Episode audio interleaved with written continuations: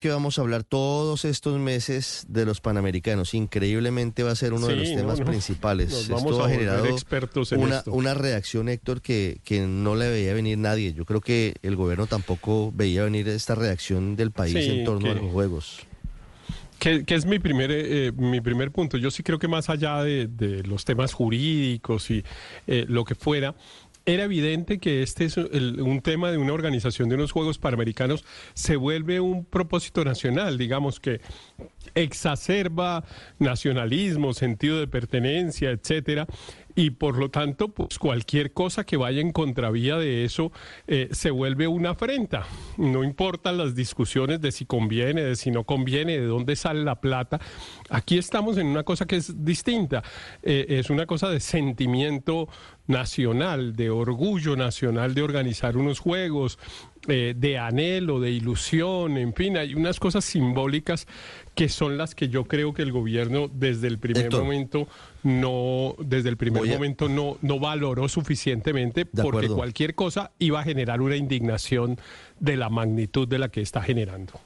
Nos hace llegar el exalcalde Jaime Pomarejo un documento larguísimo, pero, pero creo que es muy importante eh, compartirlo con los oyentes.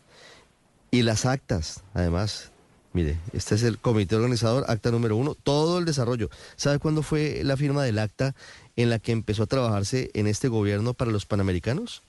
7 de noviembre del 2023, Héctor. Es decir, un año y tres meses después de haber llegado el presidente Gustavo Petro a la Casa de Nariño. Un año y tres meses después empiezan a trabajar sobre el tema de los panamericanos. Voy a tratar de leer rápidamente y, quiero los comentarios de ustedes sobre estos puntos en particular, porque aquí pareciera que está resumido eh, eh, todo lo que ha venido pasando. Miren, eh, Héctor, María Consuelo, Andrés, Daniel, en el año 2021 Barranquilla fue- a Barranquilla le fue otorgada la sede de los Juegos Panamericanos 2027 porque en el 2018 organizó los mejores Juegos Centroamericanos con poco presupuesto y una capacidad organizacional local que fue muy laureada. Hasta ahí vamos bien, ¿sí? 8-12. Sí, sí. Bueno, vamos. En ese momento, el gobierno nacional, que se había comprometido con pagar el 70% de los juegos, solo pagó el 30%. Y Barranquilla tuvo que hacer increíbles esfuerzos para sacarlos adelante. Año 2021. Esto es gobierno de Iván Duque, ¿no? Se han comprometido Sí, a pagar sí. el 70% y solamente dieron el 30%. Y aquí empiezan los 10 puntos. Voy a tratar de, re- de- de ser muy breve para que no aburramos a la audiencia. Desde ahí entonces, Barranquilla con dos visitas directas a Panam del alcalde Alejandro Char manifestó su interés para hacer sede de los Panamericanos en el 2027, eso en el 2018, eso pasó en el 2018. En el 2020, en medio de la pandemia, el alcalde Pumarejo generó un equipo de trabajo destinado a la candidatura y generaron una propuesta para Panam, un plan maestro preliminar y fueron ganándose la confianza del comité ejecutivo y de los funcionarios de Panam. Todo esto con recursos propios y un equipo base desde la alcaldía. Tercero, en agosto del 2021 se le otorga la sede oficialmente a Barranquilla y Colombia y se firma un contrato sede del cual hacen parte el gobierno nacional a través del Ministerio del Deporte, la Alcaldía de Barranquilla, la Gobernación del Atlántico y el Comité Olímpico Colombiano. Y entonces aquí dice, esto me parece importante, para usted que estaba con preocupaciones presupuestales, cabe anotar que los Juegos de Lima y de Santiago fueron financiados en su totalidad por el gobierno nacional aunque la sede es una ciudad, la obligación es del Estado y del Comité Olímpico primordialmente. Esta es una, una ayuda de memoria que nos eh, están haciendo llegar desde, desde Barranquilla algunas personas cercanas al proceso. Obviamente esto eh, prácticamente es, es, eh, reservado, Héctor, y hay que manejarlo de esta manera, pero es un poco el mapa de lo que pasó. Bueno, el mapa de lo que pasó. sí. Los Juegos en Barranquilla tendrían un costo aproximado de 400 millones de dólares, menos de la mitad de lo que invirtió Perú para sus Juegos en Lima. Esto por cuenta de los buenos escenarios y su mantenimiento en Barranquilla, además de una logística eficiente.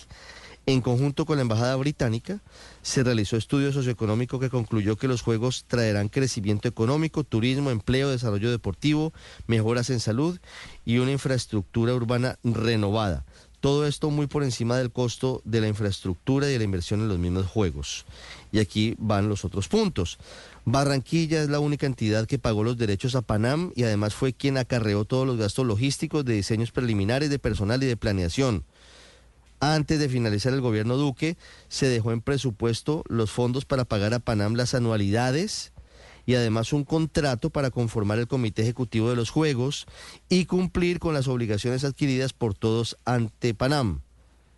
Al llegar la ministra María Isabel Urrutia, manifestó que el gobierno debía renegociar el contrato y que el ministerio no tenía la plata ni la manera de hacer los pagos correspondientes.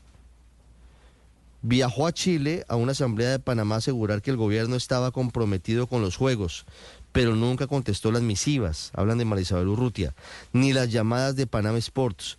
Lo que intentó hacer es desconocer el contrato con Panam Sports y poner autoritariamente un gerente y empezó a contratar gente. Luego, al llegar la nueva ministra, determinó durante el año 2022 que el gobierno estaba revisando si hacer o no los juegos. Le pidió un tiempo a Panam y no hubo pago o decisión por parte del gobierno. Eso 2022. Sigue la historia.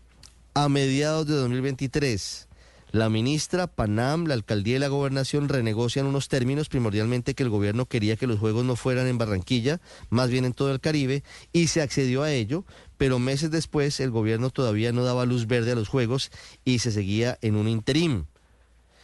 El alcalde de Barranquilla y la bancada costeña hicieron varias reuniones, sesiones descentralizadas de las comisiones del Senado, cartas y peticiones para que los panamericanos fueran considerados estratégicos y se recordara que fueron incluidos en el plan de desarrollo y que eran un compromiso adquirido por el Estado. En agosto, Panam da un ultimátum a la nación y los firmantes del contrato sede sobre los incumplimientos y la falta de definición. Barranquilla y el Comité Olímpico le solicitan una prórroga a Panam para que el gobierno tome por fin una decisión y decida si habrá o no juegos.